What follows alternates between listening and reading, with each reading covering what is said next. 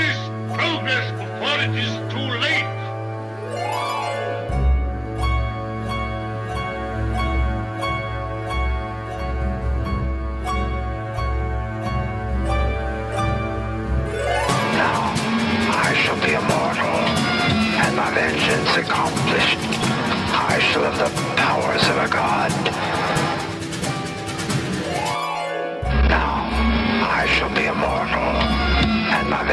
And